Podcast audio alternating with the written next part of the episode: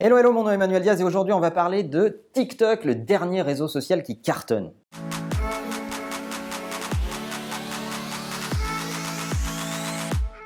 Alors TikTok, pour ceux qui ne le savent pas, c'est un réseau social qui permet de partager des clips vidéo sur lesquels on chante et c'est un réseau social venu de Chine. Et si vous ne savez pas de quoi on parle, le plus simple c'est de le voir, regardez.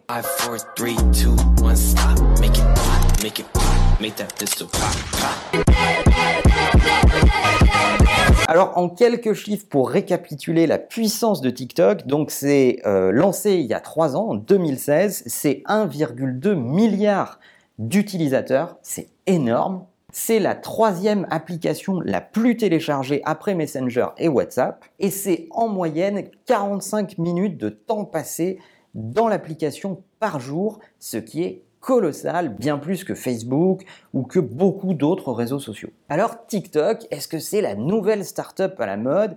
Bien en fait, pas du tout. Ça appartient à ByteDance, qui est une boîte chinoise, et on ne peut pas dire que c'est une start-up, puisque euh, elle a une valorisation de 75 milliards de dollars et 40 000 employés. Quelle est la spécificité de TikTok? C'est l'intelligence artificielle. Vous allez me dire, c'est que des gens qui chantent sur des chansons et qui partagent ça, mais en fait, au fond du fond, la spécificité de ce réseau social, c'est l'IA, et ce qu'il cherche à faire, c'est essayer de comprendre vos goûts, de comprendre avec qui vous interagissez, euh, à quelle fréquence, euh, qu'est-ce que vous faites le plus souvent, d'analyser vos mimiques, euh, votre expression non verbale, vos expressions de visage, etc., pour arriver à prédire vos goûts et vos prochains achats. C'est assez différent des autres réseaux sociaux puisque les autres réseaux sociaux se basent sur le contenu que vous lisez et sur euh, le link avec le reste de vos amis. C'est-à-dire est-ce que ce contenu est aussi lu par vos amis, votre communauté, et donc il a plus de chances de vous intéresser qu'un autre.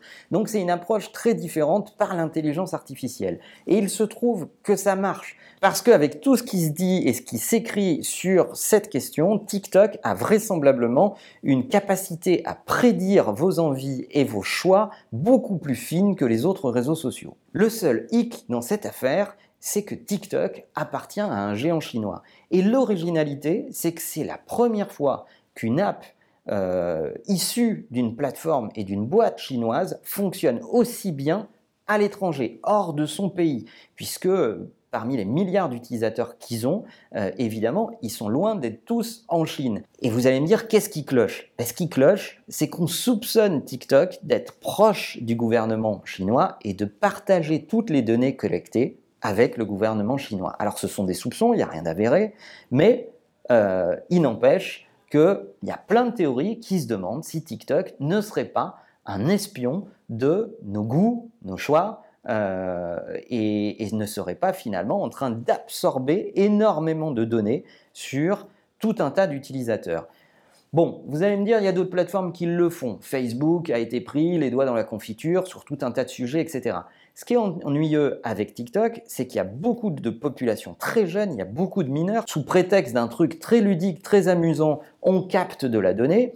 Et puis évidemment, bah, il y a un soupçon lié à, la position particulière de la Chine dans le monde et la position particulière d'espionnage industriel de la Chine dans le monde. La question qu'on peut se poser, c'est est-ce que c'est la fin des réseaux sociaux tels qu'on les connaissait? Parce qu'aujourd'hui, TikTok, c'est une app ludique, ça ressemble beaucoup plus à Instagram finalement, où sous prétexte de photos, de likes sur les photos, de partage de photos, on est en train de déduire euh, des, goûts de, l'utilisateur. Est-ce qu'on est en train de passer à une nouvelle génération de réseaux sociaux qui, euh, sous prétexte de quelque chose de ludique, finalement ont toujours le même modèle économique, c'est mieux vous comprendre, mieux vous radioscoper dans tous les sens pour essayer de monétiser ces données auprès des marques et euh, euh, faire plus de business avec les annonceurs. Alors qu'est-ce que vous en pensez? Est-ce que vous pensez qu'on est en train de changer de génération de réseaux sociaux? Est-ce que vous avez déjà utilisé TikTok vous-même? Est-ce que vous avez dans votre environnement des gens qui utilisent TikTok? Est-ce que vous aviez conscience que ça appartenait à une boîte chinoise ou finalement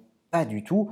Mettez tout ça en commentaire. N'oubliez pas de partager cette vidéo avec les gens que ça pourrait intéresser et que vous pouvez nous écouter aussi en podcast. D'ailleurs, à ce sujet, je vais euh, euh, partager avec vous sur Twitter une nouvelle possibilité, c'est de faire des épisodes de podcast entièrement dédiés à vos questions-réponses.